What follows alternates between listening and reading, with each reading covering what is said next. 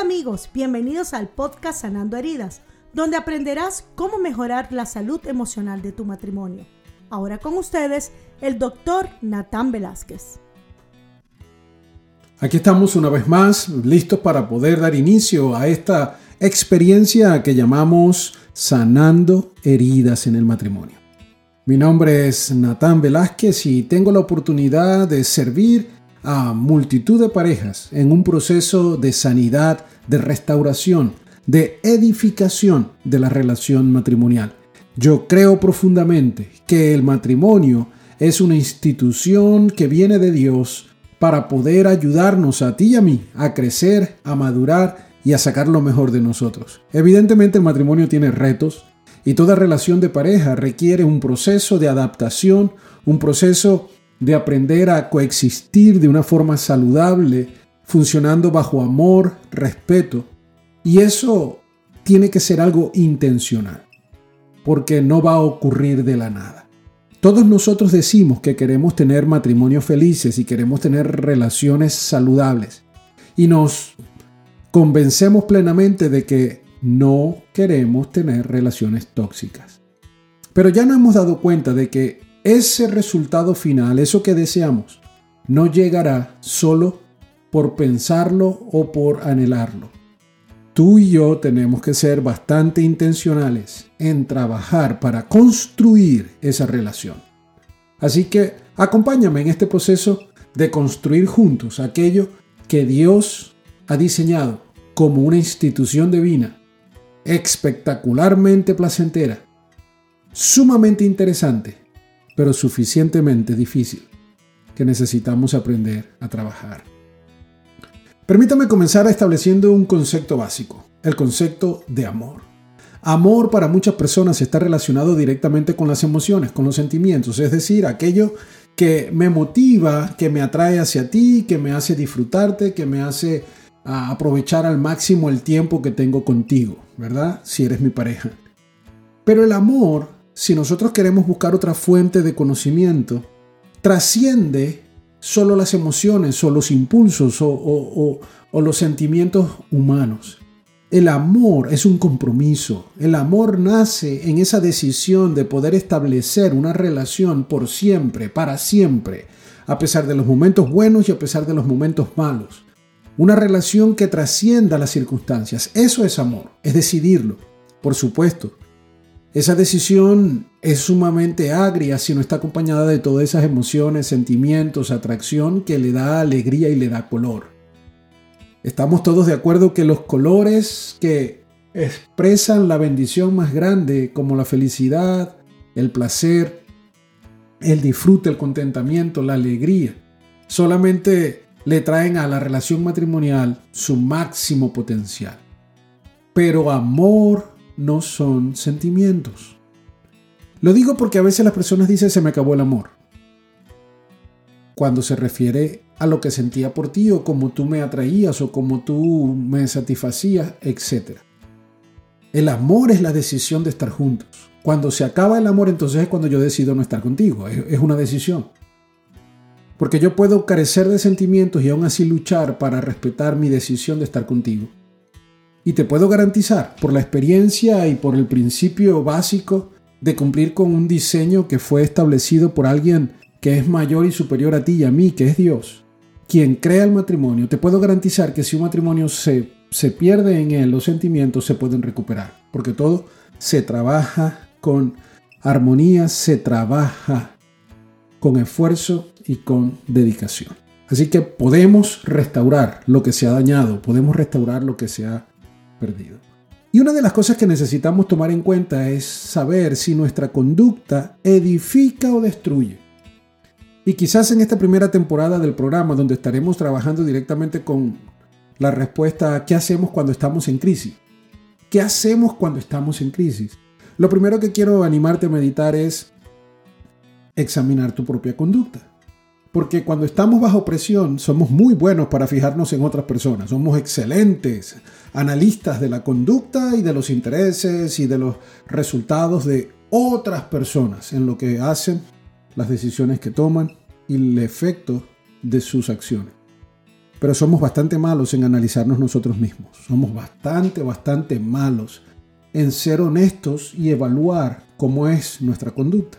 Así que hoy quiero presentarte una lista de algunas conductas destructivas que debes evitar si realmente tú quieres edificar tu matrimonio. Y te sugeriré algunas alternativas, es decir, te señalaré qué es lo que está equivocado y te diré qué es lo que deberías hacer para mejorar y para poderlo llevar a cabo de la forma correcta. Primero, cuando estamos en crisis, es decir, cuando nuestros sentimientos han mermado, cuando ya no tenemos el mismo ánimo, cuando estamos comenzando a alejarnos. Y quiero establecer sobre todas las cosas que el principal enemigo de una relación saludable es la distancia, el alejamiento. Porque así como el amor perfecto está en la intimidad y en el disfrute de una amistad íntima que lleva a dos personas ser un solo ser, una sola carne, hay una unión de espíritu, de alma, de cuerpo, el alejamiento es todo lo contrario y por lo tanto lo que termina en la máxima expresión de alejamiento que es el divorcio. Lo primero que tienes que analizar es que si estás en crisis y pensando en alejarte y quieres dar un paso hacia la restauración, elimina la conducta de estar tratando de convencer a tu cónyuge de que tú tienes la razón. Entramos en el pánico de tratar de animar, motivar y llevamos esa la manipulación nuestros argumentos para que el cónyuge pueda darse cuenta de que nosotros tenemos razón. Y esa práctica de tratar de convencer es algo que asfixia, es algo que, que cohibe, es algo que lo que hace es que la otra persona se sienta atropellada. No tenemos que tener la razón en todo y la manera en que nosotros interpretamos las cosas no es la única manera de interpretarse. No quiere decir que esté bien o que esté mal, porque lo único que puede definir lo que es bueno y lo que es malo trasciende a tu opinión o a mi opinión. Yo creo rotundamente que hay un ser supremo espiritual, Dios en el cielo, que ha diseñado el matrimonio y que en su revelación, que es mi libro favorito, me enseña cuáles son las cosas buenas y malas que yo debo procurar y que debo tener como reales en mi vida. Entonces, si Él dice lo que es bueno y lo que es malo, yo lo que tengo es que preguntarle a Dios qué es lo bueno para mí como esposo, como padre, como hijo, como hermano, etc. Y entonces allí estará el lineamiento. Esto es bueno y esto es malo, no por lo que la cultura dice, no por lo que la tradición familiar muestra, no por lo que el consenso social pudiera llegar a, profesar, sino por una autoridad suprema que sale de mí, que está por encima de todo, que es el Dios que está en el cielo. Si no crees todavía que necesitas una ayuda supernatural para que tu matrimonio sea exitoso, placentero, feliz y, y sumamente hermoso, aún te falta darte cuenta de que humanamente es imposible hacerlo. Por eso, no trates de convencer si tienes un consejo, da un consejo y un consejo tienes que darle la libertad a la otra persona de que lo tome o que lo deje, con una actitud humilde. Por lo contrario, tienes que conectarte con las emociones de tu cónyuge. En vez de tratar de imponer tu punto de vista, dale la oportunidad de que te comparta también lo que piensa. Dale la oportunidad de que pueda darte el feedback, es decir, la retroalimentación, para que juntos puedan conversar. Adicionalmente a evitar estar tratando de convencer, tenemos que dejar de discutir por todo. Otra conducta destructiva es esa discusión constante. Todo es ocasión de un debate, todo es ocasión de un conflicto, todo es una oportunidad para resaltar por qué sí, por qué no. Debatir solo desgasta aún más la amistad. Si un buen matrimonio está fundamentado en amistad y la amistad es donde hay confianza, donde hay cosas en común que nos hacen sentir que podemos compartir y que podemos disfrutar, entonces tenemos que cuidar esa amistad. Y discutir constantemente, debatir constantemente no será de ayuda. Absolutamente prohibido. Mientras tanto, lo que tenemos que hacer es apoyarnos. Si creemos que hay algo que la otra persona necesita mejorar, Préstale apoyo, pregúntale qué puedo hacer para ayudarte. En tiempos difíciles, lejos de estar nosotros debatiendo o convenciéndonos, tratando de imponer nuestra opinión, repito, seamos empativos, seamos colaboradores, seamos tardos para hablar y bien prestos para oír, como lo dice mi libro favorito. Adicionalmente a esto tenemos una tercera conducta que evitar que es culpar. Señalar y acusar por culpa tuya. Tú fuiste si tú no hubieras hecho, si tú, si tú, si tú, si tú. Culpar solo destruye. Es otra de las tres más difíciles conductas que cuando se implementan, no sé cómo alguien espera que haya otro resultado que no sea la destrucción, el, aislamiento y la separación. No culpes a tu cónyuge. Si tenemos que corregir conductas, hablemos de la conducta sin atacar al cónyuge. Si el cónyuge dejó los trastes sucios, los platos, la vajilla sucia sin lavarla, nosotros tenemos que acusar el error. Mira, esos trastes, esa vajilla tiene que ser lavada por favor. Ya está, eso es atacar el problema. Pero si nosotros en vez de eso culpamos al cónyuge y atacamos al cónyuge, entonces diríamos, tú eres una persona desordenada, te gusta la suciedad, y entonces descalificamos o colocamos adjetivos, ¿sabes?, que deterioran la imagen y afectan las emociones. No, si lo que hay que lavar los trastes es lávenlos. No culpes. En vez de culpar, entonces piensa en cuáles son las conductas que se tienen que cambiar y comienza contigo necesitas cambiar tú para animar al otro que cambie. Porque si no puedes demostrar que tú eres capaz de cambiar, ¿cómo pretendes que otro cambie? Por ahí eso me hace recordar de una canción hermosa que es la que usamos como fundamento para el intro y la despedida de este podcast, que se llama Nada cambia si tú no cambias. Y créditos a su autor, el cantante, compositor Jeronis Bravo. Puedes escucharlo a través de las redes sociales y vas a disfrutar de la canción que tiene un mensaje hermoso, pero una verdad rotunda. Si tú quieres un cambio, el cambio comienza contigo. El cambio comienza contigo. Entonces deja de culpar. Lo que haces es herir. Comienza a identificar los cambios que son necesarios y da tú el primer paso. El cambio es originado por algo mayor que nosotros mismos, que nuestro propio ímpetu o decisión. Por allí hay muchos que tratan de ser coaches para la vida o motivadores que te dicen que el ser humano tiene todo lo necesario para poder trascender y llegar a su máximo potencial. Pero yo quiero decirte que no veo eso así en mi libro favorito. La revelación de Dios me enseña que el ser humano sin la ayuda de Dios no puede nada. Es Dios quien produce el querer como el hacer en tu vida. Es Dios quien te motiva, te convence de error, te ayuda a cambiar. Es Él quien te dirige y te muestra el camino. El matrimonio no es un diseño realizado por los hombres. Hoy en día vemos la sociedad que está tratando de reinventar el matrimonio y lo llaman el matrimonio moderno, etc.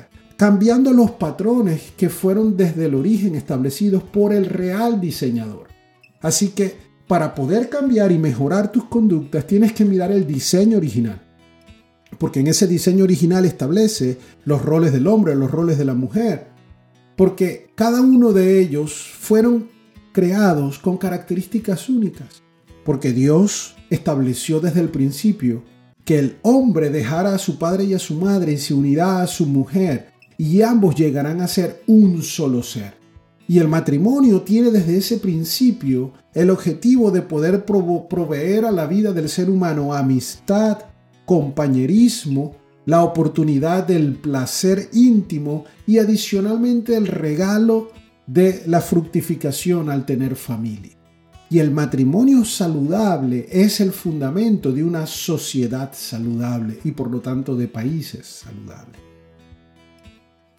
Es triste ver cómo hoy en día se ataca el matrimonio porque se sabe que si se destruye el matrimonio, entonces se tiene en la palma de la mano el país, la sociedad la vida de las próximas generaciones. Si necesitas cambiar, busca ayuda. Ese es otro de los hábitos que necesitamos corregir. Necesitamos dejar de tratar de arreglar las cosas por nuestra propia cuenta. Necesitamos buscar ayuda. Y buscar ayuda no es ir en pos de tu mejor amigo para desahogarte. Buscar ayuda no es ir en pos de tu propia familia para tratar de que ellos vean lo malo que ha sido tu cónyuge contigo. Buscar ayuda es buscar a alguien que tenga experiencia, alguien que pueda tener algún tipo de plan a seguir. Porque para sanar heridas se tiene que planificar. Para lograr restaurar lo que ha sido roto es necesario un proceso meticuloso de entrar en el taller del maestro para que el maestro restituya cada una de las partes que se han quebrado por la relación insana, por la relación indebida. Como terapista y compañero asesor de parejas, consejero, tengo que decir que con mucha frecuencia veo que las parejas llegan a buscar ayuda cuando ya están casi decididas para divorciarse. Como que vienen a buscar ayuda para que no diga nadie que no lo intentamos entonces a veces es demasiado tarde. Si las personas buscaran ayuda al principio de los conflictos, apenas comienzas a percibir que se está dando las primeras manifestaciones del, del aislamiento de alguno de los cónyuges o del deseo de separación, porque todo comienza con una pequeña separación en la amistad emocional y después se torna en conflicto y después termina en una separación física, en un aislamiento. Repito, el aislamiento es el preámbulo al divorcio. Porque primero ocurre algo en tu corazón, en tu mente y después se da en el resto de tu vida. Entonces busquen ayuda. Un consejo sincero, de corazón. Busquen ayuda cuando están a tiempo, cuando haya todavía disposición para restaurar. Cuando necesitamos es un sistema que seguir para lograr nuestro deseo que es restablecer. Vuelvo a repetir que es importante no acosar al cónyuge. Ahora quiero enfocarlo desde el punto del respeto al espacio personal. Necesitamos respetar el espacio personal. Cuando hay conflicto, cuando hay crisis, repito, no podemos ni culpar, no podemos ni tratar de convencer, no podemos tratar de ahogar a la otra persona. Necesitamos entender que en el momento de la crisis cada quien necesita tiempo a solas para pensar, para meditar, para buscar esa ayuda, para abrir su corazón a otra persona que te pueda traer sugerencia. Necesitamos tener dominio propio porque a veces en el momento de la crisis lo que espera una de las partes es que el otro venga rápidamente, haga las paces, dime lo que te pasa, pero conchale, pero vamos a hablar. Entonces ese acoso lo que hace es acelerar el aislamiento, acelerar el deseo de separación, porque te sientes abusado, ahogado. Respeta el espacio personal. Si estamos en momentos de crisis, tenemos que hacer esas preguntas. Ok, ¿qué quieres hacer conmigo? ¿Qué no quieres hacer conmigo? ¿De qué manera yo te doy tu espacio? Porque no quiero que creas que te irrespeto. Solo quiero que tengas tu tiempo a fin de que podamos trabajar en esta relación. Pero tiene que haber dominio propio. No, no, no a toda esa cantidad de mensajes por el teléfono para tratar de, conectar por medio de textos o por medio de notas de voz que lo que hacen es sentir invadido a la otra persona porque puedes recibir 15, 20, 30, 40, 50, 60 notas de voz, 60 mensajes que tú crees que son inofensivos porque puedes decir cosas que según tú en tu desesperación son necesarias, pero estás mandando un mensaje de que no respetas el espacio de la otra persona. Y aunque el matrimonio es un espacio donde ambos compartimos todo, en momentos de crisis es necesario separar el ambiente también antes de un divorcio, antes de una separación extrema física ya de residencia, evitemos el conflicto dando espacio para que la otra persona respire, no se sienta ahogada. Necesitamos trabajar con nuestra ansiedad, necesitamos aprender a controlar nuestras propias emociones, porque son nuestros pensamientos los que desbordan nuestra ansiedad. Aquello que pensamos nos, nos enloquece, porque tenemos la tendencia a pensar en todo lo malo que puede ocurrir no se nos ocurre ningún outcome o, ningún resultado bueno, sino que creemos que todo lo peor viene y eso lo que hace es disparar la ansiedad, disparar el estrés emocional. Necesitamos estar presentes en la relación, pero sin ansiedad. Porque el momento de la crisis no es el momento en que uno de los cónyuges tiene que ayudar al otro a estar calmado. Ambos necesitan ayuda. Así que lo mínimo que tienen que darse es el respeto y la consideración. Déjame ir terminando resaltando la necesidad de una buena comunicación. A veces te sientes deprimido, triste por las circunstancias críticas que estás viviendo y tu respuesta es guardar silencio. Eso envía un mensaje totalmente equivocado. Envía el mensaje de que no te importa nada, de que así como estás ya lo aceptaste y no hay nada que hacer. Entonces no, hay que comunicarnos con intención, con interés, hacer preguntas, a veces sí, guardar silencio, pero estando presente, porque si sabemos que hay tanta tensión, bueno, tomémonos un café juntos, vamos a sentarnos a desayunar sin tener que hablar del problema. Solo demostrando que estoy aquí para ti. Sé que esto es difícil, no quiero tocar los temas que te hacen daño, pero quiero que sepas que aprecio tu compañía, aprecio el estar acá. Poder tomar esa actitud y tener el dominio propio es algo especial. Pero repito, no equivocadamente dice Dios en su palabra que el dominio propio es un fruto del Espíritu Santo. Es decir, que no es natural. Porque lo que es natural en mí, por lo menos, no sé en es el desespero de querer decir algo que cambie la circunstancia y que haga todo mejorar. Necesitamos entonces ser unos mejores comunicadores de nuestras emociones, de nuestros sentimientos y respetar que porque yo sienta algo o lo perciba de una manera no quiere decir que yo tengo toda la verdad. Aprender a hablar y expresar esto es lo que yo siento o así me sentí por esta circunstancia te ayuda a conectarte con tu cónyuge de una forma especial, de una forma hermosa, de una forma única. Por último, necesitas romper patrones que te llevan a repetir el error. Nadie puede cambiar las circunstancias si no cambia su comportamiento. Quizás estamos trayendo a nuestra relación matrimonial patrones de nuestras familias paternas, maternas, donde vimos que se hacían las cosas de una manera y creemos que esa era la única manera de hacerlo. Hemos repetido esos patrones y ahora nos estamos dando cuenta de que lo que han traído es destrucción. Necesitamos identificar el error. ¿Cuáles son las cosas que estoy haciendo que dañan a mi cónyuge? Porque si lo amo o la amo, entonces no debo actuar con conciencia para hacerle daño y destruirlo. Necesito percibir qué es lo que se tiene que mejorar, trabajar conscientemente en eso. Si nosotros percibimos cuál es nuestro error, entonces ya estaremos más cerca de poderlo corregir. Si no sabemos cuál es nuestro error, entonces estamos condenados a repetirlo.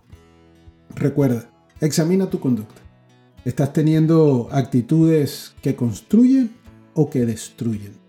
¿Estás trabajando para edificar tu matrimonio? ¿O tus actitudes egoístas lo que hacen es alejar a tu cónyuge de ti? El autoexamen te ayudará. Siéntate con calma, medita en estos puntos que he resaltado y recuerda, es posible sanar las heridas, pero es necesario que reconozcas que las heridas de tu cónyuge las has hecho tú y que así como tú tienes heridas, él también necesita de sanidad.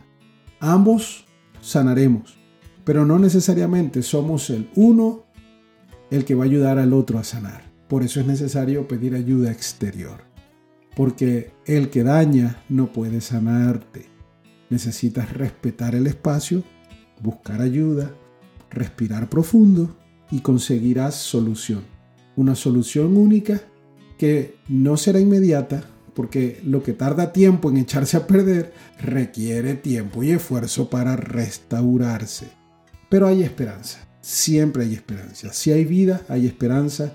Si hay actitud positiva de examinarte, de reconocer tus propios errores, hay esperanza. Porque el cambio comienza en ti. Recuérdalo. Nada cambia si tú no cambias. Espero que disfrutes de este episodio y analices cuáles son las actitudes que puedes estar llevando a cabo que destruyen para que las cambies por aquellas que traen vida, edificación, salud y bienestar a tu relación matrimonial. Gracias por compartir con nosotros y recuerda, nada cambia si tú no cambias. Te esperamos en el próximo episodio.